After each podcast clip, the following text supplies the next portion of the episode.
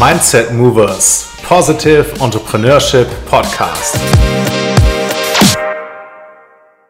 Herzlich willkommen zur 19. Ausgabe des Mindset Mover Podcasts. Mein Name ist Arne Stoschek. Ich bin Unternehmer und Coach und unterstütze andere Gründer und Unternehmer dabei, mehr Sinnhaftigkeit und mehr Purpose in ihre Organisation und ihr Unternehmertum zu bringen.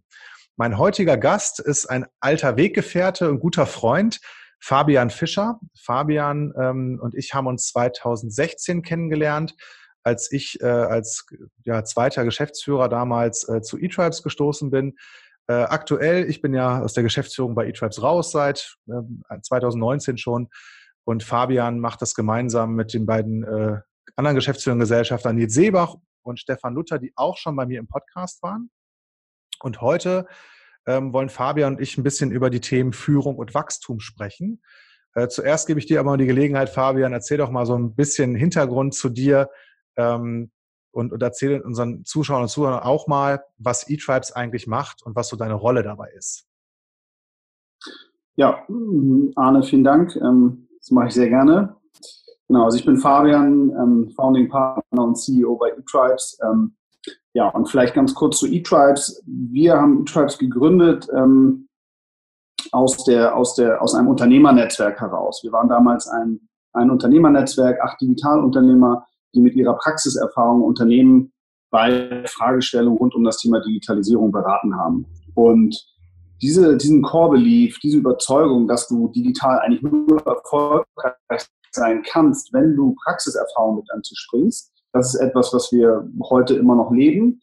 Und so haben wir eigentlich auch unsere ganze Firma aufgebaut. Also wir sehen halt am Markt, dass über 70 Prozent aller digitalen Transformationsprojekte scheitern. Und die scheitern meistens im Übergang zwischen Theorie und Praxis. Da entsteht einfach die größte Friktion, ähm, wenn das von dem einen Beratung, von der einen Beratungsfirma zur Agentur übergeht oder wenn irgendwie auf einmal tolle Ideen irgendwelche Berater kreiert haben, aber die handelnden Personen im Unternehmen nicht in der Lage sind, das in der nötigen Geschwindigkeit oder mit dem nötigen Durchsetzungsvermögen umzusetzen. Und ähm, ja, und dieses Problem lösen wir und haben das als Ausgangspunkt eigentlich genommen, um auch unsere Firma entsprechend zu bauen. Nämlich wir sind organisiert in fünf Tribes. Wir haben Developer, wir haben Project Owner, wir haben Berater, wir haben Designer und wir haben Leute, die, die gut sind in Online-Marketing, die in der Lage sind, Unternehmen und Geschäftsideen zu skalieren für Corporates.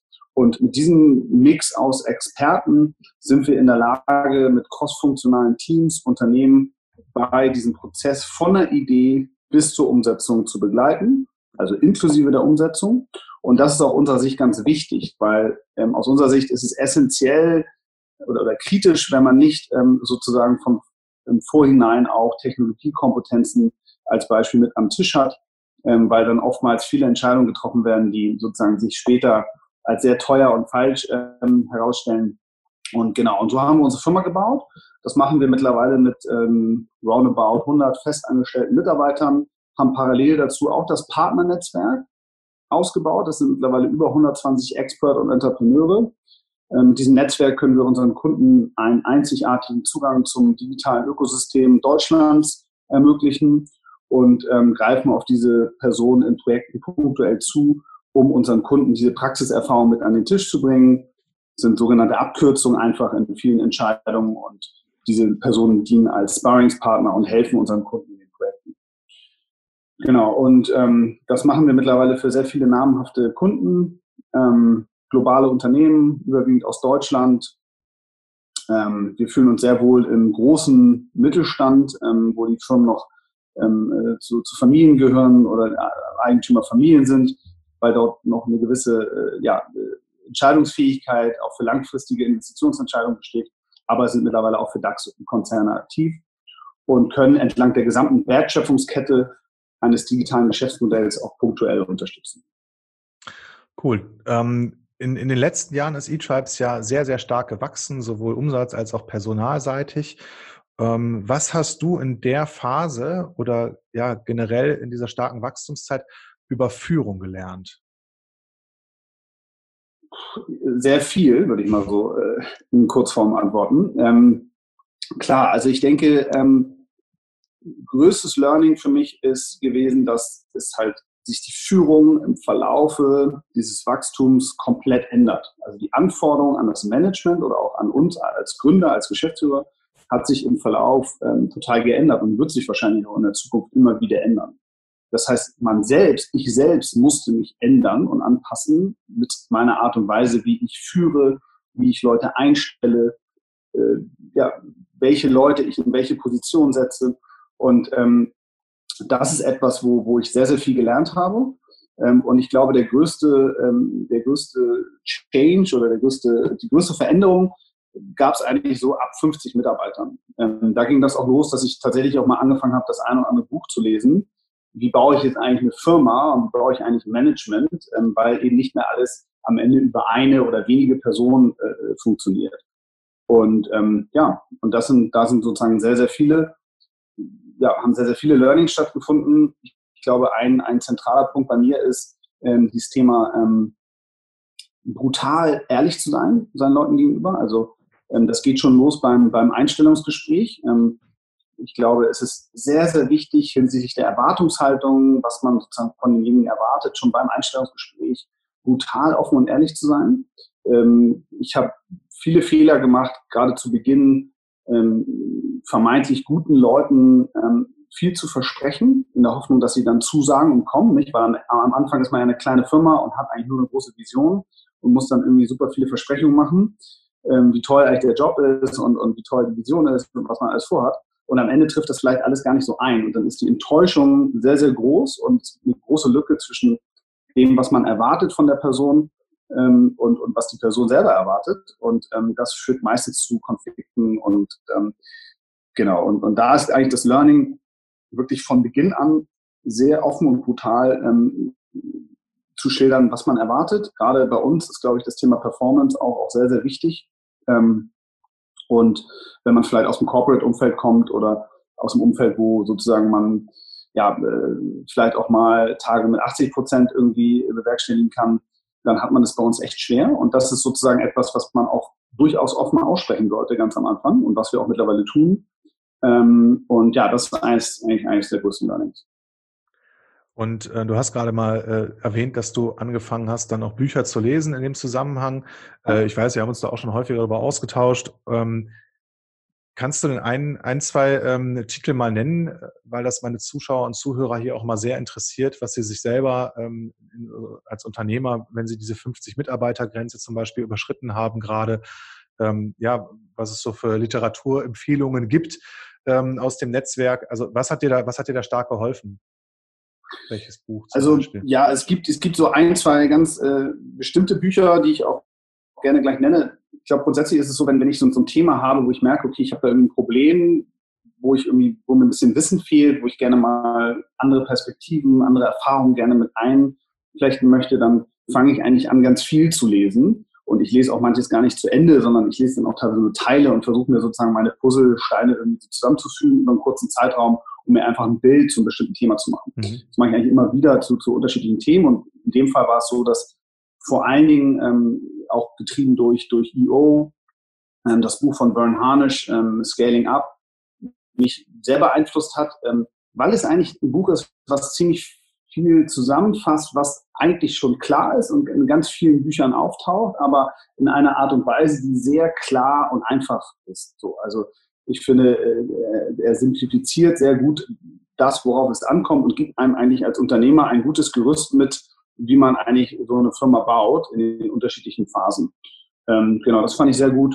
Und dann gibt es noch zahlreiche andere Bücher. Ich finde auch so ein Klassiker ist irgendwie äh, Hard Things About Hard Things von, von ähm, äh, hier, ähm, äh, ähm, Andresen Horowitz. Andresen, ähm, genau.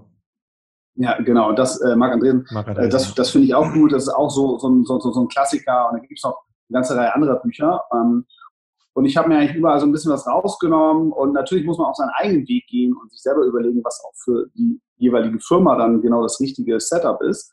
Aber wir haben schon einiges aus dem, aus dem äh, Scaling-Up-Ansatz auch übernommen bei uns. Okay, ähm, ich, ich habe extra nochmal nachgehakt, weil ich glaube, wir haben uns auch damals über das Ray Dalio Buch Principles unterhalten. Ich glaube, das hast du mir mhm. auch, äh, ich glaube, geschenkt. Oder nee, das war, das war noch was ganz anderes, egal. Ähm, da habe ich nämlich die Tage nochmal äh, reingeschaut und äh, er hat ja eine ähnliche Philosophie, was das Thema Transparenz angeht äh, und sagt ja auch, das ist ein ganz bedeutendes Prinzip, wenn man halt in Unternehmen schnell wachsen will, dass, dass alle Beteiligten halt ähm, ja von Anfang an wissen, woran sie sind. Und Enttäuschungen entstehen ja immer nur so aus unerfüllten Erwartungshaltungen und das kann man damit halt eliminieren. Und ich glaube, das scheint ja auch, auch Praxis oder gelebte Praxis bei E-Tribes zu sein. Ähm, wenn, wenn du dir mal so die unterschiedlichen Führungsstile anguckst, die du vielleicht schon irgendwo in Unternehmen gesehen hast oder erlebt hast ähm, oder die, die dir auch selber begegnet sind, ähm, wie würdest du denn deinen, deinen eigenen oder ja, in Anführungsstrichen da abgrenzen oder hervorheben? Was, wie hat sich deine Art zu führen verändert jetzt über, im Laufe der Zeit? Ähm, und was sind so die, die Eckpfeiler, ähm, die dir bei Führung von Menschen wichtig sind heute, an, an die du glaubst? Ähm, also ich glaube, dass bei mir persönlich ist die Entwicklung so, dass ich eigentlich mittlerweile festgestellt und akzeptiert habe, auch für mich, dass ich gar nicht sozusagen der Beste in allen Bereichen bin. Ganz im Gegenteil. Ich glaube, in den meisten Bereichen gibt es auch heute bei uns im Unternehmen viele, die einfach viel besser sind in dem, was sie tun. Und ähm, ich mich irgendwann stark darauf fokussiert habe, die Fähigkeit zu entwickeln, herauszufinden, was sind die wichtigsten Aufgaben und was für eine Person brauche ich dafür. Ähm, und, und wie, wie schaffe ich es, diese Person zu finden? Das ist ja auch mal ein weiterer Schritt. Also ich weiß zwar, was ich vielleicht brauche, aber wie schaffe ich sie zu finden und die vielleicht auch davon zu überzeugen, bei so einer Reise auch teil an und so einer Reise teilzunehmen. Vielleicht auch zu einem Zeitpunkt, wo, wo ähm, ja noch nicht alles so rosig ist. Ne? So, ich glaube, am Anfang ist es auch viel schwieriger, richtig gute Leute für sich zu gewinnen. Das fällt uns jetzt mittlerweile mit 100 Leuten wesentlich einfacher. Ne? Wir sind halt eine richtige Firma, machen einen zweistelligen Millionenumsatz. Äh, da da gibt man auch gerne mal einen guten Job auf, um zu uns zu kommen. Das ist vor ein paar Jahren eben auch anders gewesen. Ne? Und ich glaube, das ist so ähm, generell überhaupt so Stärken und Schwächen bei Menschen zu identifizieren ähm, über wenige Gespräche, äh, aber auch dann im Verlauf, wenn man mit den Menschen zusammenarbeitet und dann diese Person auch in die richtigen Positionen und, und in die richtigen Aufgaben zu setzen. Das ist, glaube ich, ähm, für mich so mein, ähm, ja, äh, etwas, worauf ich mich fokussiert habe und wo ich auch am meisten, würde ich sagen, gelernt habe, was auch ein Hauptbestandteil meiner Arbeit ist. Ich bin gar nicht so der gute Manager. Also ich glaube, jemanden jeden Tag zu managen, das können andere bei uns im Unternehmen viel, viel besser. Ähm, aber ich glaube ähm, eben, wie gesagt, auch eher auf die Stärken von den Personen zu setzen. Das ist auch so ein Learning. Also ich glaube, jemanden ja, der, der eher ein, eine, eine, ja, äh, vielleicht eine Person ist, die eher gerne ähm, jagen geht, die vielleicht auch mal aneckt, die vielleicht auch gerne irgendwie rausgeht und provokant ist, aber der so gut im Sales ist. Ne? Ähm, denjenigen muss ich nicht irgendwie äh, auf Teams setzen, um die sozusagen äh, empathisch zu managen. Das, das funktioniert halt nicht. Ne? Und ähm, ich glaube, das ist auch so ein Learning bei uns, eben zu gucken, was können die Leute besonders gut und, und wo setze ich diese Fähigkeiten ein versus jetzt irgendwie viel Aufwand, Geld, Mühe und, und, und Kraft ähm, zu investieren, um jemanden irgendwie zu einem anderen Menschen zu machen. Ich glaube, das funktioniert nicht. Ähm, und trotzdem erwarte ich von jedem bei uns in der Firma, ähm, dass er sich auch weiterentwickelt. Ähm, das ist ja auch, wie du ja auch sicherlich in den anderen Podcasts mit, mit Stefan und Nils schon gehört hast, ja auch Kernbestandteil unserer Organisation, unserer Werte, dieses, dieses Thema persönliche Weiterentwicklung. Aber ähm, trotzdem auch da nicht immer nur darauf zu gucken, was ich nicht kann oder was ich, äh, wo ich schlecht oder schwach drin bin, sondern auch da vielleicht eher die Stärken zu fördern, um in dem Bereich, in, in den Bereichen sozusagen der Beste zu werden. Ja, ich glaube da auch ganz fest dran. Also ähm, wir, wir Menschen lehnen das ja schon ab, wenn wir das in Schule das erste Mal erleben, dass andere über uns urteilen, uns irgendwie benoten und es macht einfach viel weniger Spaß, sich von einer 5 auf eine 3 minus zu verbessern, als von einer 2 auf eine 1. Ne? Ähm, auch wenn es immer irgendwie Beurteilung ist, was ich nur sagen will, Stärkenorientierung, wenn, wenn Menschen, wenn du Pinguine schwimmen lässt, ist das halt immer cooler, als die versuchen, einen Dauerlauf machen zu lassen oder bei einem Flugwettbewerb antreten zu lassen. Und da kannst du die halt coachen, trainieren und fördern, wie du willst. Aus denen wird halt im Zweifel kein Kranich oder was auch immer. Ähm, Führung hat ja auch immer ganz viel mit Haltung zu tun. Es gibt ja dieses bei, also ähm, dieser Begriff Leading by Example. Ich habe dich, ich will das einfach mal hier sagen dürfen, ich habe dich ja bei unserer letzten Weihnachtsfeier erlebt als jemand, der, ähm, also ich habe dich immer erlebt als jemand, der, der, der durch ähm, durch Beispiel, also der, der als Beispiel vorangeht und der auch offen darüber spricht. Ähm, du hast auf der Weihnachtsfeier äh, eine, eine Ansprache auf Englisch gehalten und sagt es auch dabei, auch wenn das natürlich alles sehr, sehr äh, flüssig und easy klang, ähm, dass das für dich auch so ein bisschen außerhalb der Komfortzone ist und du dich da ganz anders auch vorbereiten musst, als hättest du das auf Deutsch gemacht. Ähm, dieses, dieses Thema Leading by Example, ähm, warum ist das wertvoll und, und warum glaubst du daran? Ähm, weil das ist, glaube ich, das, was am, am, am stärksten funktioniert. Also das, was sozusagen auch am nachhaltigsten funktioniert, weil das auch unterbewusst abläuft. Also die Leute gucken eben zu ihren Vorgesetzten oder zu ihren, ihren, ihren Führungskräften ähm, und, und machen das automatisch, übernehmen automatisch das Verhalten ähm, und die Art und Weise ähm, von ihren Vorgesetzten. Also sowohl die guten als auch die schlechten Sachen. Wir haben auch zig Beispiele gehabt, wo wir auch ähm, mit eher vielleicht schlechten Beispielen vorangegangen sind und auf einmal hat die ganze Firma das gemacht. Nicht? Und wir haben gesagt, nee, das müssen wir ändern. Ne? Also auch im Umgang untereinander und, und so. Und ich glaube, das ist ganz wichtig. Ich nehme mal gerne die Analogie zu meinen Kindern. Ich habe drei Kinder. Ähm, wenn ich sozusagen morgens, ähm, äh, wenn die Mami nicht guckt, aus der, aus der äh, Müslischale trinke, ja, äh, dann sozusagen machen das mal die Jungs nach und, und äh, dann kriegen sie Ärger und dann sagen sie, ja, das habe ich aber auch so gemacht. Nicht? Das ist sozusagen ähm, der Klassiker und ich glaube, das ist sehr übertragbar auch, auch aufs Unternehmen. Und ähm, um vielleicht nochmal dieses konkrete Beispiel zu nehmen, ähm, ja, also das hat für mich sozusagen, ähm, ich habe versucht, auch darüber ähm, sehr authentisch ähm, auch unsere Werte einfach ähm, wieder in den Vordergrund zu stellen, auch bei dieser Ansprache. Denn eines unserer Kernelemente, wie bereits gesagt, ist halt das Thema persönliche Weiterentwicklung.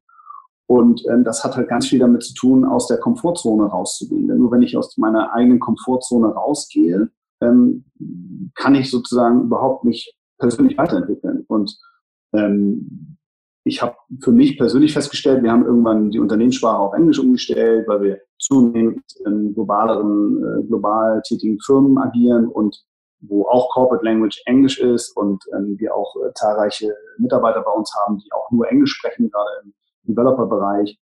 Und ähm, klar, ich kann Englisch, es ist sozusagen easy, es ist äh, im Umgang mit den Kunden, im Geschäftsleben und auch mit den Mitarbeitern.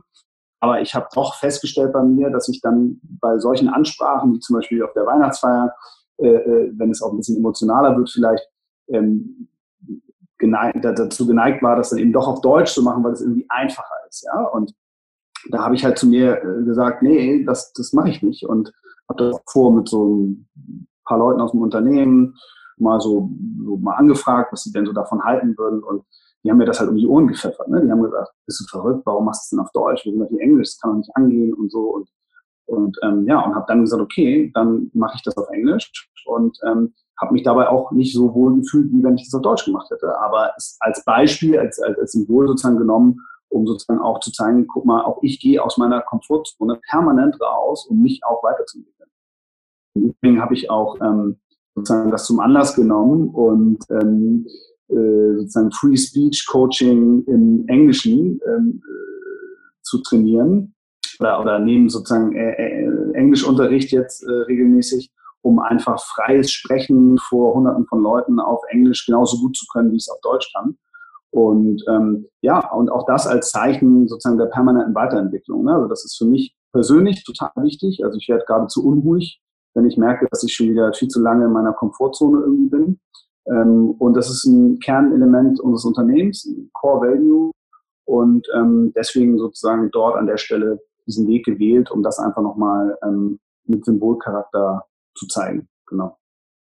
Ich habe damals mit ähm, Stefan und mit Nils schon in unterschiedlicher Weise darüber gesprochen, was eTribes ähm, Mitarbeitern anbietet, um sich weiterzuentwickeln. Ich glaube ja fest an äh, die Hypothese, dass zuerst die Menschen wachsen und dann das Unternehmen und dass auch gerade für Unternehmer persönliches Wachstum die Basis ist für unternehmerischen Erfolg und unternehmerisches Wachstum. Was tust du denn selber ähm, neben Lesen, was du vorhin schon gesagt hast, äh, oder jetzt ähm, oder ja, Unterricht zu nehmen oder sowas. Was tust du denn sonst noch, um dich persönlich ähm, regelmäßig weiterzuentwickeln? Und wie viel Zeit investierst du eigentlich da rein? Das ist immer eine Frage, die äh, ich Unternehmern gerne stelle, äh, welchen Fokus das auch in dieser Zeitallokation hat, weil das ja immer das knappste Gut von allen ist. Ja, also ich glaube, auch da habe ich so eine Entwicklung genommen. Ich glaube, dass ich zu Beginn meiner, meiner beruflichen sozusagen Karriere oder, oder, oder seit, seit Anbeginn meines Unternehmertums sozusagen am Anfang sehr wenig eigentlich in mich investiert habe, ähm, weil man immer denkt, man hat dafür keine Zeit ähm, und ähm, zunehmend eigentlich immer mehr Zeit investierte, weil ich gemerkt habe, es gibt eigentlich kaum etwas, was wertvoller ist, als in meine persönliche Weiterentwicklung zu investieren, sowohl Zeit als auch Geld, weil sich das am Ende auf alle Bereiche auszahlt und dafür in Anführungsstrichen keine Zeit zu haben, ist halt auch einfach nur ähm, blöde ähm, ja, Ausrede, ähm, nämlich auch wieder das Thema Komfortzone. Ähm, und ähm, sich die Zeit zu nehmen und sich entsprechend zu organisieren, ähm, ist sozusagen auch ein, auch ein ähm, Veränderungsprozess. Auch sicherlich getriggert durch IO. Ne? Also auch bei IO ist es ja so, auch da fängt man ja an und also so ging es mir auf jeden Fall ähm, damit angefangen und man trifft sich ja einmal im Monat für, für vier Stunden plus Social, also Dinner oder so und ähm, ja, das war für mich so, Gott, wie soll ich das denn nur schaffen? Ne? So, und das ist so verbindlich und das kann man nicht absagen und nicht verschieben und, und so. Und ich hatte dafür gar keine Zeit, habe ich immer gedacht. Wie machen die denn das so? Und im Endeffekt ist das halt totaler Quatsch. Ne? Man, man kann die Zeit sich wunderbar nehmen dafür, man muss es organisieren, man muss sich einfach ähm, ja, anders organisieren und auch, auch ähm, wenn man auch dann, oder ich habe dann auch relativ schnell gespürt, was ich auch rausziehe, wenn ich mich auch die Zeit dafür nehme. Ähm, und jetzt ist es eigentlich gar kein Thema, auch nicht mehr wegzudenken. Und so geht das für viele Bereiche. Und ähm, für mich ist persönliche Weiterentwicklung auch nicht unbedingt immer nur das Thema, ich lese jetzt irgendwas, also so, so Sachthemen ja, oder irgendwas Fachliches. Das äh, versuche ich auch mal meinen Mitarbeitern zu vermitteln. Es geht nicht nur darum, jetzt irgendwie nochmal eine Ausbildung im Bereich Projektmanagement oder so zu, zu machen, sondern aus meiner Sicht geht es eigentlich darum, ähm, Erfahrung zu sammeln, ähm, aus diesen Erfahrungen zu lernen und diese Erfahrung eben vor allen Dingen in dem Moment zu erfahren oder zu sammeln, wenn ich mich außerhalb meiner Komfortzone bewege. Ähm, das hat aus meiner Sicht ganz viel mit, mit Willenskraft zu tun, also Willensstärke. Das ist für mich, ich benutze da immer so die Analogie, das ist das ist für mich wie ein Muskel. Mhm. Ähm, wenn ich das eine gewisse Zeit nicht trainiere, also das geht mir so beim Sport, genauso wie, wie, wie bei Willenskraftsthemen, wenn ich, wenn ich lange Zeit keinen Sport mache oder längere Zeit mich nicht bewusst wieder außerhalb meiner Komfortzone in irgendeinem bewegt habe, dann werde ich halt unruhig. Ne? Und dann habe ich das Gefühl, ich muss dringend irgendwas ändern. So. Und dann komme ich manchmal auf die, auf die verrücktesten Ideen und fange an, irgendwelche Gewohnheiten einfach zu ändern. Einfach nur, um ja, das Gefühl zu haben, ich kann das. Ne? Also ich, ich kann sozusagen mir was vornehmen und, und das auch schaffen. So, und, und das ist, äh, ob das irgendwie regelmäßig laufen gehen ist, ob das irgendwie ähm, ja, zig Gewohnheiten. Und ähm, das ist, glaube ich, so, so, so ein Punkt, ähm, ähm, man muss diesen Muskel halt immer wieder trainieren. Oder nicht man muss. Ich habe für mich festgestellt, dass es mir wichtig ist, diesen Muskel immer wieder zu trainieren. Und, ähm, und ja, und ich glaube, das ist ein guter, guter äh, Modus, um sich persönlich weiterzuentwickeln und auch diese Willensstärke auch auf andere Bereiche übertragen zu können. Ne? Ich, ich finde das total interessant. Ähm, ich gucke mir mal dieses Modell an, von der Komfortzone und der nächste Ring, der drumherum liegt, ist halt die Weiterentwicklungs- oder Lernzone, von der du auch gesprochen hast. Und ich muss mhm. aus der Komfortzone raus in diese Lernzone rein, damit Weiterentwicklung stattfinden kann. Und irgendwo dahinter kommt aber wieder die Angstzone. Das heißt, äh, es gibt auch Situationen, ich nehme mal dieses Beispiel, wenn ich irgendwie Höhenangst habe oder traue mich nicht, dann macht es wenig Sinn, jemanden vom Zehner zu schubsen. Der geht danach nicht nochmal darauf und springt da gerne runter, sondern der ist im schlimmsten Fall traumatisiert. Aber wenn ich mit dem auf einen Einer, auf einen Dreier, Fünfer, Siebenhalber und dann auf einen Zehner gehe, dann kann das gut funktionieren. Ja, dann erweitere ich auch immer ähm, die Lernzone und dann schiebt sich die, in Anführungsstrichen, Angstzone äh, wieder weiter weg. Und dieses Lernzone vergrößern, da sagtest du ja auch gerade, das geht auch nur durch permanentes Training. Also immer wieder die Herausforderungen zu suchen und auch die Erfahrungen zu machen, im Zweifel auch erstmal zu scheitern. Ja? Genau, absolut. Und ähm, vor allen Dingen eben es auch zu machen. Ne? Also ich glaube, ähm, es gibt ein ganz, das eine ist natürlich so das Thema Angstüberwältigung. Ne? Das ist so ähm, etwas zu tun, wofür ich mich fürchte oder was ich, was ich irgendwie, ähm, ja, dann genau, bist du schon in der Angstzone. Habe. genau, aber, aber es gibt eben auch ganz viele Dinge, die man einfach nicht macht, weil es einfach einfacher ist, äh, ja, den Weg des geringsten Widerstandes zu gehen. Und wir sind ja dazu geneigt, das permanent zu tun. Ich auch. Ne? Ich komme auch wieder in, in meine Muster rein. Ähm, und dann werde ich äh, ganz schnell ganz unruhig und, und habe das Gefühl, ich habe das hier alles wieder nicht unter Kontrolle oder mich selbst nicht äh, unter Kontrolle und fange dann an, wie gesagt, mir so, so Challenges zu überlegen, was ich jetzt irgendwie machen will oder, oder erreichen will und so. Und, und das ist, und das ist, glaube ich, ähm, für, für mich, also das ist für mich persönlich total hilfreich, um immer wieder das Gefühl zu haben, ich kann das. Ne? Und das steht mich immer wieder in meiner, und es gibt mir unglaublich viel Selbstwertgefühl. Also ich wurde auch neulich mal im Rahmen von ähm, einer IO-Veranstaltung gefragt, ähm, ähm, wo ziehe ich denn eigentlich mein Selbstwertgefühl raus? Ne? Und ähm, das ist bei mir gar nicht so sehr mein, mein Umfeld, was mich irgendwie lobt oder, oder, oder irgendwie so, sondern das sind eher diese, diese Mini-Zielerreichungen in bestimmten Punkten, wo ich mir etwas vorgenommen habe und das abgeschlossen habe oder erreicht habe. Und da kann man auch ganz klein anfangen. Und das ist wie, wenn ich ein halbes Jahr lang nicht laufen war oder weil ich verletzt war oder, oder wieder in der Komfortzone war oder so, dann ist das natürlich, fällt mir das super schwer, irgendwie loszulaufen und dann tut alles weh und dann ist man Muskelkater und das zweite Mal, vielleicht ist man am Anfang ein bisschen motiviert, aber beim zweiten und dritten Mal irgendwann wird es dann wieder langweilig und so. Und das einfach dann durchzuziehen und wirklich zu machen, ähm, das gibt mir auch einen unglaublichen Kick. So. Und natürlich ist es nicht einfach, aber ähm, ich glaube so, also das zahlt bei mir auf jeden Fall auf die persönliche Weiterentwicklung in jedem Thema ein. Ne? Ist nicht nur Thema Sport, kannst du eigentlich auf jeden Bereich übertragen. Zählt da bei dir auch das Thema Schreiben zu? Also du, du ähm, bist ja, ähm, ich lese ja relativ viel von dir bei LinkedIn, du, du schreibst coole Artikel. Ich glaube, den, den in meiner Wahrnehmung, der, der am meisten Furore bekommen hat, äh, ist dann der Artikel über Meditation als, als CEO und Gründer. Ähm, aber zählt grundsätzlich das Thema Schreiben ähm, auch, auch dazu, dass du sagst, das ist für dich so ein, so ein Weiterentwicklungsfeld? Ähm, ja, in gewisser Weise schon, ähm, weil ich für mich festgestellt habe, dass das Schreiben mir unglaublich hilft, regelmäßig innezuhalten und sich zu überlegen, ähm, mal so zu reflektieren, mit welchen Themen beschäftige ich mich eigentlich gerade, beschäftige ich mich gerade und was ziehe ich eigentlich aus diesem Ereignis oder einem bestimmten Thema für mich persönlich an Learnings oder an, an Erkenntnissen raus und die einmal strukturiert zu Papier zu bringen. Ähm, das hilft unglaublich, um seine eigenen Gedanken zu strukturieren, die Dinge auch besser abzuspeichern, auch mal nach einem halben Jahr zu gucken, was habe ich da eigentlich damals geschrieben, sehe ich das eigentlich heute immer noch so. Mhm. Ähm, und ähm, ja, und ähm, auch das ist etwas, wo ich auch erstmal aus meiner Komfortzone raus musste. Also ich bin jetzt kein ähm, niemand, der jetzt gerne lange Texte schreibt, ähm, ähm, sondern äh, auch da musste ich mich erstmal aufraffen und das auch in einer gewissen Regelmäßigkeit dann auch tun. Und auch das zahlt auf die persönliche Weiterentwicklung ein. Ja. Dann möchte ich aber auf diesen Artikel, den ich gerade angesprochen habe, äh, nochmal kommen. Ähm, ich fand das immer total, ich, habe dich dafür immer bewundert, äh, schon als wir uns kennengelernt haben, hast du, glaube ich, damals deine, deine ersten oder auch schon, schon länger äh, Reisen regelmäßig mal ins Kloster gemacht. Ich glaube, du nimmst dir jedes Jahr dafür irgendwie eine Woche oder zehn Tage Zeit. Ähm, und was ziehst du aus Meditation und, und wie viel Raum nimmt das in, in deiner Arbeitswoche oder in deinem Leben eigentlich ein? Ähm, ja, ich, also in meinem täglichen Leben bin ich nicht ganz so ähm, strikt. Also ich habe kein, ähm, ich habe keine Routine. Also ich bin niemand, der jetzt irgendwie sagt, ich stehe jetzt jeden Morgen um 6 Uhr auf und meditiere erstmal. Aber ich mache das sehr, sehr häufig und phasenweise auch täglich. Ähm, aber es geht auch viel, also mir geht es auch viel mehr darum, ich habe durch die Meditation auch gelernt, ein viel achtsameres Leben zu führen. Also in, in sozusagen in ganz vielen Situationen sehr achtsam und sehr bei mir zu sein.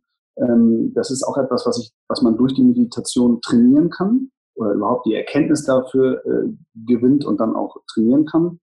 Ähm, ja, ich bin da mehr oder weniger durch Zufall darauf gekommen. Also es sind auch keine Klosterreisen gewesen, da muss ich dich einmal äh, sozusagen korrigieren, aber ähm, äh, so Seminarreisen, ne, wo man dann irgendwie eine Woche, also es geht dann auch bis zu sechs Stunden Meditation am Tag, am Stück, teilweise auch sehr lange. Und ähm, also da habe ich mit, mit einem Meditationslehrer aus, aus Österreich ähm, in, in, den Bergen ähm, ganz tolle Dinge erlebt, teilweise auch äh, sechs Tage lang Ähm, das mache ich eigentlich einmal im Jahr. Und für mich ist das ähm, also aus ganz vielerlei Hinsicht total ähm, gut. Ich erhole mich so gut wie eigentlich ja, mit keiner anderen Sache. Also ich könnte irgendwie sechs Wochen lang an Strand in Urlaub fahren, wäre nicht so erholsam wie fünf Tage äh, Meditation, ähm, weil ich bin ein totaler Kopfmensch. Ich spiele eigentlich permanent Schach den ganzen Tag im Kopf, ähm, in allen möglichen Themen und das hört auch nicht auf. Und ähm, ich habe ähm, dadurch gelernt, sozusagen den Ausschaltknopf zu finden für meinen Kopf und einfach mal ähm, ja, innezuhalten und vor allen Dingen eben zu akzeptieren. Also man lernt sehr viel Akzeptanz und ähm, das ist so das Thema Loslassen, dass man einfach mal für einen Moment sozusagen so ein bisschen die Kehrseite vielleicht von dem, was ich am Anfang erzählt habe, mit Disziplin und Dinge umsetzen und machen und sich Ziele vornehmen und daran arbeiten, aber auf der anderen Seite auch mal loszulassen, auch mal innezuhalten und auch mal einfach nur, einfach nur mal da zu sein und, und mal so zu horchen, was so passiert. Ja, und das ist, das ist mir am Anfang ganz schwer gefallen. Und dann habe ich sehr schnell gemerkt, was das mit mir macht. Und ähm, seitdem mache ich das regelmäßig und versuche auch einmal im Jahr diese, diese Reise zu machen. Ähm, ja, es ist für mich auch so ein bisschen so der Ausgleich zu den anderen Themen. Wenn ich, manche Menschen machen ja Sport auch, um irgendwie so einen, so einen positiven Ausgleich zu finden, wo auch viel mit vielleicht Entspannung hineinfällt, also sowas wie Yoga oder, oder, oder solche Themen. Bei mir ist halt zum Beispiel das Thema Sport auch immer verbunden mit Wettbewerb. Also ich habe mein Leben lang irgendwie leistungsorientiert Sport gemacht, ähm, Hockey, ähm, Fußball, es ging immer ums Gewinnen, immer um, um so. Und das ist heute noch so. Wenn ich heute einmal die Woche kicken gehe mit meinen Freunden und ich auf dem Platz stehe, dann ist das wie so ein Schalter. Ne? Dann, dann ist einfach, dann geht es halt immer noch ums Gewinnen. Das ist nicht irgendwie entspannt. Ja? Da habe ich immer Schmerzen danach und äh, gehe immer ein bisschen weiter, als ich eigentlich äh, sozusagen äh, hätte gehen sollen. Und, und ähm, ja, und insofern gibt mir das Thema Meditation wirklich die Möglichkeit, mal, mal loszulassen und einfach mal da zu sein. Und ähm, das gibt mir unglaublich viel Energie. Dann hast du eingangs noch gesagt, ähm, dass es früher viel, viel schwerer war, auch jetzt in, in deiner Rolle als, als E-Tribes-Geschäftsführer, äh, ähm, starke, erfahrene Leute ähm, fürs Unternehmen zu gewinnen und dass das damals schon auch damals eine große Vision gab, ähm, die aber noch nicht so ausgefüllt war. Ähm, hat sich diese große Vision verändert ähm, und, und wenn in welcher Form? Und ist das heute ähm, leichter groß zu denken und das halt ja glaubhaft oder authentisch zu machen oder, oder glaubwürdig? Ähm, sagen wir die erste Frage. Ähm, du hast gesagt, früher war das äh, schwerer, ähm, Leute für so eine große Vision zu begeistern, weil eben noch nicht so viel da war, außer die große Vision. Ja. Mhm. Und ähm, heute ist eTribes ja schon ein Stück größer und, und ein Stück erfolgreicher und hat äh, ein ja. Stück weit bewiesen, ähm, auch was erreichen zu können. Ist das mit diesem, ja, äh, mit dem, mit dem Wachstum, dem bereits äh, gegangenen, jetzt leichter, ähm, eine große Vision glaubhaft nach außen zu vertreten, also für, für Kunden oder Menschen oder Partner oder Mitarbeiter, die du für dich und für, für eTribes gewinnen willst? Oder verschiebt sich das? Also oder wird, wird ja, die Vision auch immer größer? Wenn, also wenn die Vision, also die Vision wird immer größer und ähm, das verschiebt sich immer wieder. Also sobald das sozusagen sich irgendwie leicht anhört, dann muss daran schnell wieder was geändert werden. Also es muss immer sozusagen ein bisschen Wahnsinn mit, mit dabei sein. Aber ähm, generell ist es schon so, dass wir natürlich ähm, wenn, wenn du jemanden einstellen möchtest, der, der Familie hat, der irgendwie gesettelt ist in seinem Job, der richtig gut ist, ähm, der, das ist schon ein riesiger Schritt für den, das aufzugeben und dann in eine Firma zu wechseln, die irgendwie 10, 20 Leute groß ist und ähm, in Anführungsstrichen nur diese Vision hat, eines Tages mal ähm, äh, ganz groß zu sein. Und das ist natürlich schon jetzt einfacher, ne, dadurch, dass wir einfach ein, auch selber ein gesetteltes Unternehmen haben. Ähm, mit, mit, mit allem, was dazugehört, Umsatz, Mitarbeitergröße, tolles Büro, ähm, in vielen Bereichen super Ansprechpartner. Also ich glaube, wir können sehr, sehr viel bieten.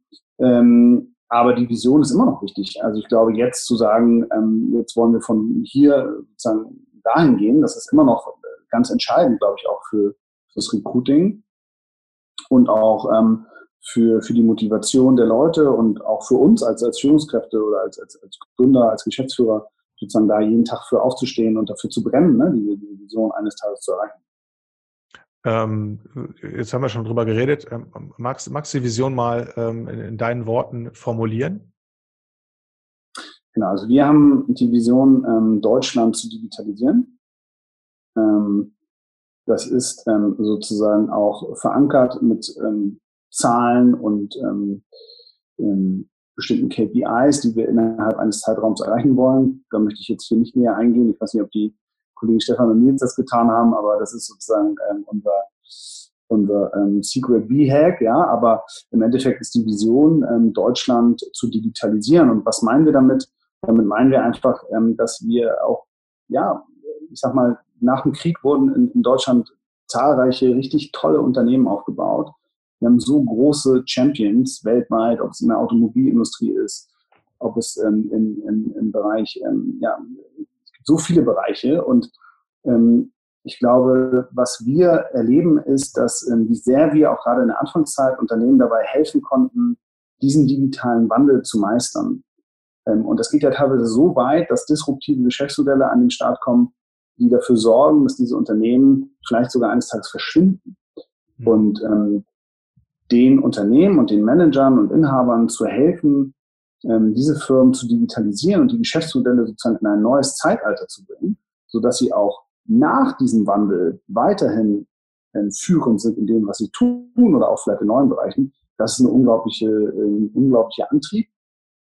Und es gibt so Momente, wo ich auch als, als, als Berater dann irgendwie ähm, oder, oder als, als derjenige, der da sozusagen mit ins Unternehmen reingegangen ist, auch teilweise in Interimsposition dafür gesorgt hat, dass das auch passiert, die mich unglaublich stolz gemacht haben, wo ich einfach großen Unternehmen wirklich nachweislich dazu verholfen habe, diesen Schritt zu gehen. Und das ist etwas, was mich auch inhaltlich total antreibt, ähm, wirklich am Ende auch die Dinge, die man entwickelt, auch gemeinsam mit den Unternehmen auf die Straße zu bringen und diese Champion zu bauen.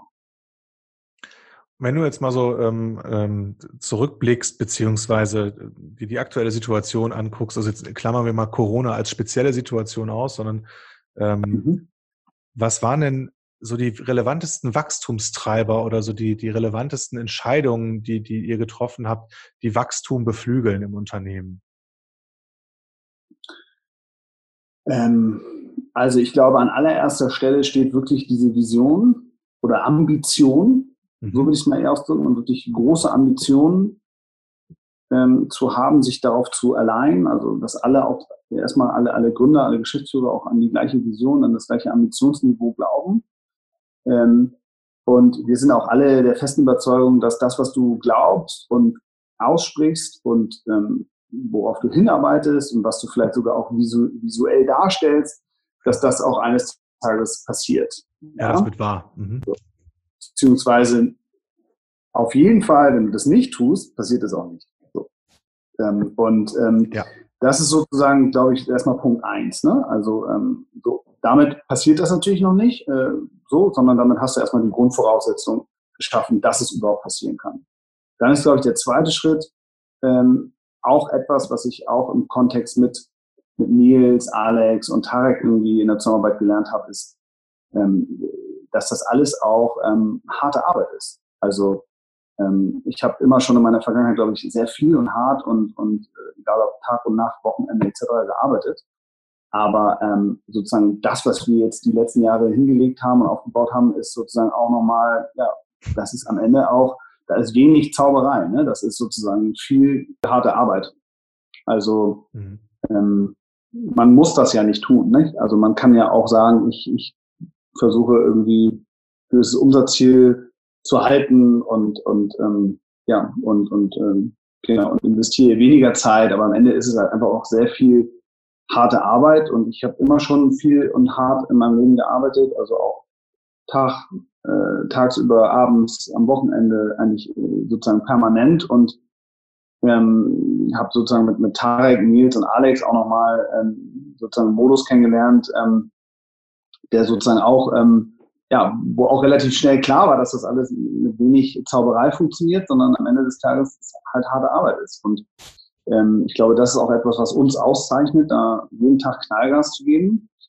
Ähm, und man kann da, also wenn man halt wachsen möchte, dann, dann muss man auch immer wieder versuchen, jedes, jedes, jeden Tag, jeden Monat, jedes Jahr immer noch mal eine Schippe draufzulegen in jeglicher Hinsicht, um immer wieder sich selber äh, weiterzuentwickeln, aber auch das Unternehmen weiterzutreiben.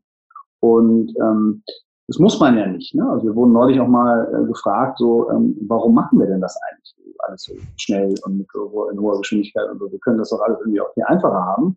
Ja, wollen wir aber nicht. Ne? Und unser Ziel ist es halt, ähm, ein sehr großes Unternehmen zu werden und ähm, weiterhin stark zu wachsen und ähm, alles mitzunehmen, was wir mitnehmen können auf dem Weg, ähm, etabliert zu werden, damit auch in einer Krise wir auch nicht irgendwie ähm, übernommen werden oder weggespült werden, ähm, sondern eben einfach ein etabliertes Unternehmen zu sein, was wir auch erreicht haben, aber unsere Vision ist eben noch lange nicht erreicht. Deswegen sind wir auch weiterhin noch sehr stark fokussiert und, und getrieben, ähm, wirklich ein sehr, sehr großes Unternehmen zu bauen. Ich glaube da auch ganz fest dran und, und ich äh, war, war, ja auch Teil bei dieser Visionsentwicklung äh, damals und mich hat das auch sehr angezündet. Also ähm, ist ja auch so eine gewisse Dankbarkeit und vielleicht auch so ein bisschen positiver Patriotismus, obwohl man ein bisschen vorsichtig sein muss hier bei uns im Land. Mhm. Ähm, aber ich sehe das ja genauso, dass das so ganz viele tolle Unternehmen gibt, die ähm, es einfach wert sind, nach einer Digitalisierungsphase, die vielleicht in zehn Jahren irgendwie abgeschlossen ist und da niemand mehr drüber redet, dass die dann eben noch da und relevant sind und wir auch da noch eine bedeutende Volkswirtschaft sind, äh, in der wir und unsere Kinder und Nachkommen irgendwie äh, äh, in einem ähnlichen Wohlstand und einer ähnlichen Sicherheit leben können. Und was ich aber ganz spannend finde, das Thema hart zu arbeiten, das kennen ja ganz, ganz viele Unternehmen, auch die, die vielleicht mit weniger ähm, Purpose oder, oder ähm, Mission oder einer Vision ausgestattet sind. Ähm, nur ich glaube, das verpufft ganz oft. Simon Sinek hat dazu mal irgendwie den schönen Satz geprägt, ähm, working hard for something you don't care about is called stress und working hard for something you love is called passion.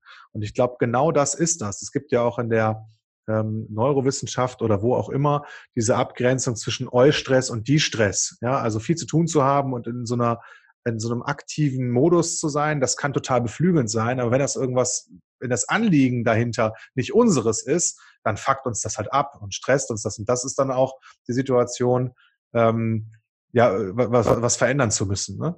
Ähm, ja. Das, das, ja, das wobei, das wobei, ich diese ganze, wobei ich diese ganze ähm, Purpose-Diskussion, ähm, da gehe ich nicht immer so hundertprozentig mit. Also ich finde das teilweise auch ganz schön ähm, ja, überstrapaziert, ähm, wenn ich es mal so sagen darf. Ähm, äh, also natürlich ist es wichtig, irgendwie auch einen Sinn zu haben, ein übergeordnetes Ziel, so, aber ähm, es kann da jetzt auch nicht jedes Unternehmen morgen einen, einen positiven Purpose haben im Sinne von, ich mache die Welt irgendwie besser oder so. Ja, das ist am Ende mir auch zu einfach und aus meiner Sicht auch eher eine Ausrede dann dafür.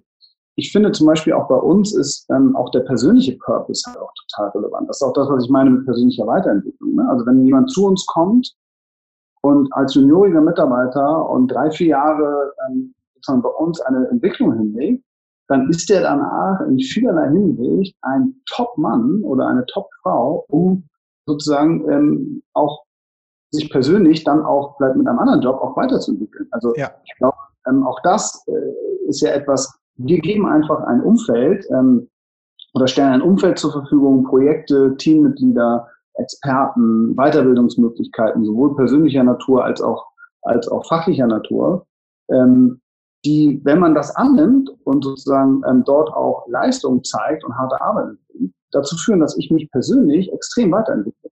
So, und, und das ist ja, das sollte eigentlich für viele auch schon mal erstmal Purpose äh, Du sprichst sein. mir aus der Seele, ne? Also das ist ja genau ja, das, was ich mit dem Thema Sinnhaftigkeit meine. Mir geht es nicht darum, Delfine zu retten. Also das ist auch schön, wenn das Unternehmen machen. Ähm, nur mit Sinnhaftigkeit meine ich einfach, dass das menschenorientiert ist. Und, und E-Tribes ist das ja sehr, sehr gut gelungen, sowas wie ein Zugehörigkeitsgefühl zu erschaffen. Also das ist in Hamburg äh, und mittlerweile deutschlandweit schon in vielen Stellen im E-Commerce-Umfeld so eine coole Firma, ähm, mit so tollen Protagonisten und so spannenden Menschen, die da, die da arbeiten, ähm, dass junge Leute und auch etablierte Leute Bock haben, dazuzugehören zu dieser, ich sag mal, E-Commerce-Posse und so weiter. Und ähm, da eben ihre Entwicklungschancen sehen und die Chance haben, an tollen Projekten zu arbeiten, mit tollen Menschen zusammenzuarbeiten, eine super steile Lernkurve zu haben. Und das ist ja etwas, was Menschen irgendwie Sinn gibt. Also die können die Frage positiv beantworten hart zu arbeiten, weil sie etwas dafür haben äh, oder weil sie etwas davon haben, und zwar mehr als, als im Zweifel nur Geld. Ja?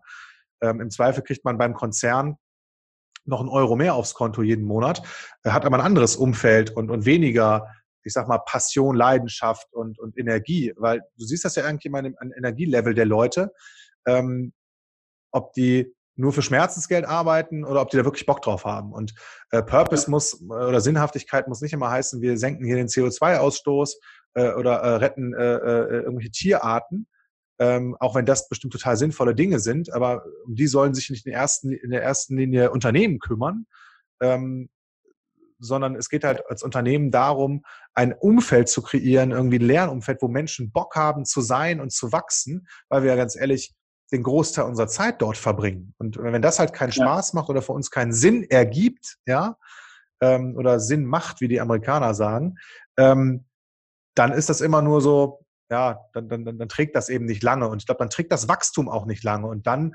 ähm, ist es natürlich auch irgendwie riskant. Dann fällt so ein Unternehmen im Zweifel auch schneller zusammen. Und ich meine, mein Grundsatz das Gleiche. Also ich habe das jetzt nicht romantisiert, diese, diese Purpose, ähm, ja, dieses, dieses Modell. Ähm, ich glaube nur trotzdem ganz fest daran, dass Menschen für sich einen Sinn in etwas sehen müssen, damit sie auch bereit sind, viel zu leisten und viel zu geben. Ne?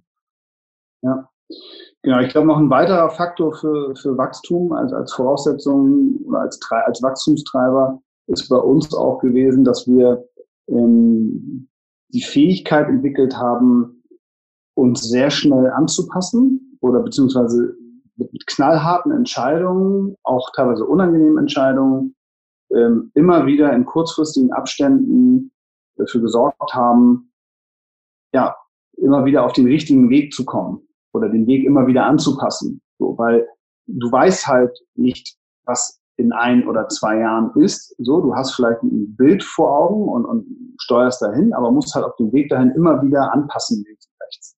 Und wir haben dafür eben unser Unternehmen ja auch organisiert in ja, zu Beginn in 100-Tage-Sprints, wie du weißt. Wir haben das dann irgendwann geändert in, in, in, Quartale und haben sozusagen wirklich von Quartal zu Quartal uns immer wieder neue Ziele gesetzt, ähm, KPIs, ähm, haben das mittlerweile auch in der OKR-Struktur überführt, ähm, haben aber auch ähm, immer wieder jedes Quartal auch in Frage gestellt, was wir tun. Also haben, ähm, machen immer in einer Quartalsoffside auch eine SWOT-Analyse. Wir gucken sozusagen, ähm, wo stehen wir gerade, sind wir noch auf dem richtigen Weg, gibt es irgendwie Risiken, die dazu gekommen sind, gibt es irgendwie Gefahren, gibt es Opportunities, wollen wir in Opportunities reingehen oder wollen wir es nicht tun. Ich glaube, wir haben sehr viel gelernt, auch nicht alles zu tun, sondern uns auch ein Stück weit auf wenige Dinge zu fokussieren. Ich glaube, das ist etwas, was wir immer wieder, auch heute noch von Quartal zu Quartal tun und was auch für ein schnell wachsendes Unternehmen extrem wichtig ist, dort immer wieder in ganz kurzen Abständen so Kurskorrekturen vorzunehmen, auch wenn die teilweise sehr unangenehm sind oder verbunden sind mit knallharten Entscheidungen. Ja, das ist nochmal ein sehr spannender Punkt. Ich habe das ja selber auch mal miterlebt. Das ist ja auch das, was, ähm, was man von außen vielleicht so ein bisschen als agile, äh, äh, als agiles Management äh, bezeichnen kann, weil das irgendwie so ein, so ein ja, aktueller Begriff für sowas ist. Ähm, das bringt aber die, die Haltung der, der handelnden Person mit sich, der Entscheider, dass die in der Lage sind, sich selbst in Anführungsstrichen ins Unrecht zu setzen, also zu sagen, die Entscheidung, die wir damals getroffen haben, war eben nicht die optimale, sondern war nur zu ja. dem damaligen Zeitpunkt einfach unsere beste Option ja, oder das, was wir entschieden haben. Und jetzt äh, äh, verändern wir das wieder. Ne?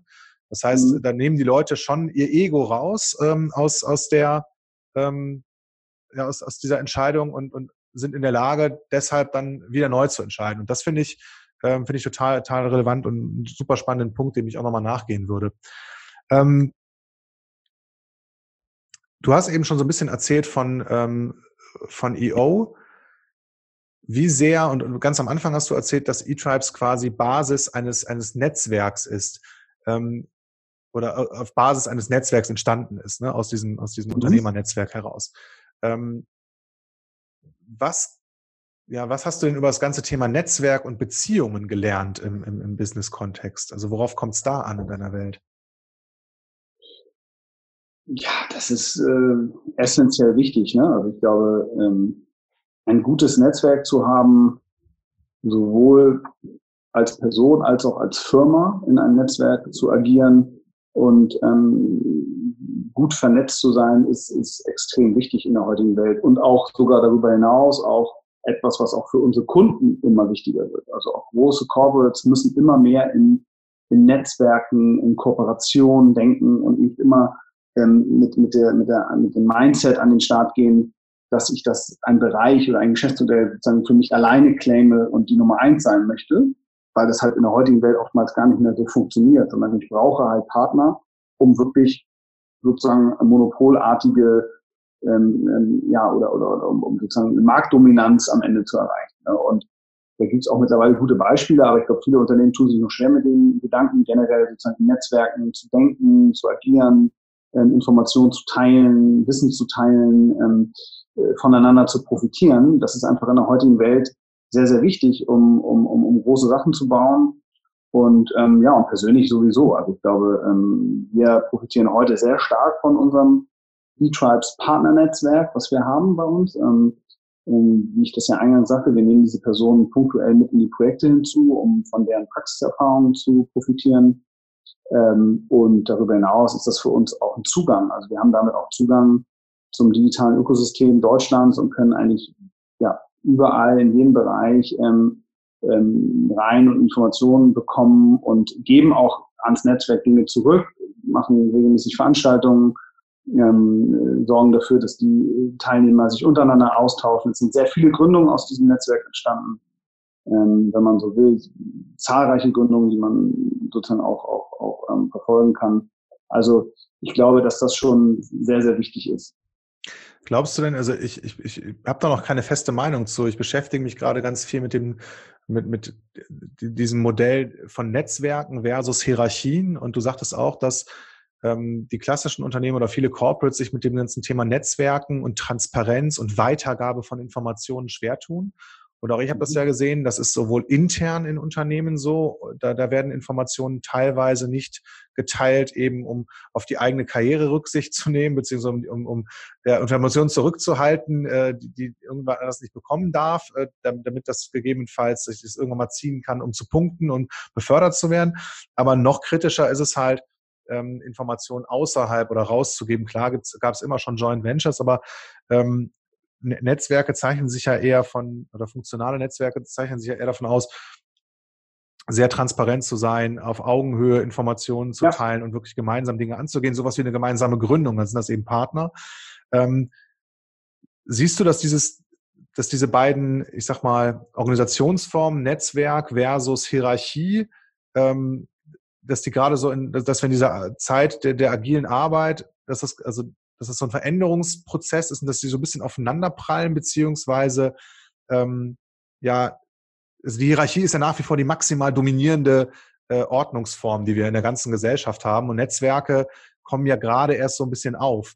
Ähm, wie schätzt du das ein? Ist das, ähm, können die dauerhaft parallel existieren oder sind wir gerade in so einer Zeit, wo sich ähm, die Art der, der, der Arbeit und der Zusammenarbeit auch verändert?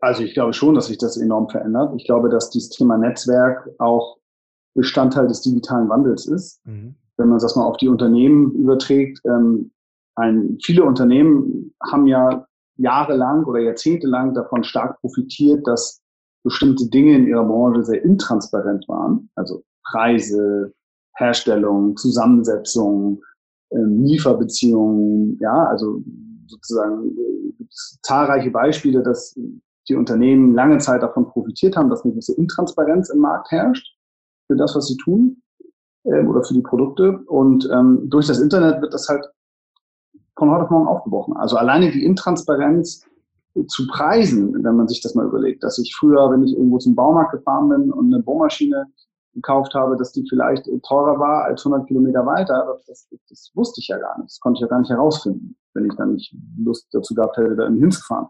Und durch das Internet ähm, verschwindet das halt komplett. Also Märkte werden komplett transparent gemacht. Ähm, es, es entsteht sozusagen ein, ein hoher Margendruck für viele Unternehmen. Und ähm, ja, und auf einmal sind sozusagen ganz andere, ganz andere ähm, Erlösmodelle erforderlich, um, um dem gerecht zu werden. Ne? Und ich glaube, auf persönlicher Ebene oder wenn es um das Thema Führung geht, ähm, also auch da ist findet ein totaler Wandel statt. Ne? Ich glaube auch der Umgang mit, mit Personal und mit Mitarbeitern ähm, generell verändert sich sehr, sehr stark. Ich glaube auch das Thema dezentrales Arbeiten ist sozusagen auch ähm, Thema, was alle gerade betrifft und in Zukunft auch noch ähm, sehr stark alle betreffen wird, wo auch ein großer Wandel stattfindet. Da hake ich mal und ganz trotzdem, ja, aber, mal, achso. ein Punkt noch, aber und trotzdem glaube ich aber, dass das Thema Hierarchie, also ähm, aus, aus meiner Welt funktioniert das ohne hierarchische Systeme trotzdem alles nicht. Ne? Also das ist dann wieder so der Punkt. Oder kann funktionieren, aber das ist dann irgendwie so nach dem Motto, wir, wir machen alle, was wir wollen und, und wir gucken mal, sozusagen, was am Ende da rauskommt. Aber wenn du sehr ambitioniert, wirklich sozusagen sehr äh, in einem hohen Tempo marschieren möchtest, musst du ja am Ende Kapitäne haben, die, die sagen, wo es lang geht und wo die Leute sich dahinter vereinen, um dann diesen Weg, in diesen Weg mitzugehen. Ähm, und ich glaube, es ist am Ende eine Mischung. Ne? Also du musst sozusagen in mhm. Netzwerken irgendwo auch innerhalb des Unternehmens agieren, aber brauchst trotzdem gewisse Strukturen, die auch ähm, den Weg aufzeigen und die Leute hinter sich vereinen, damit das Ziel auch dann gemeinsam erreicht wird.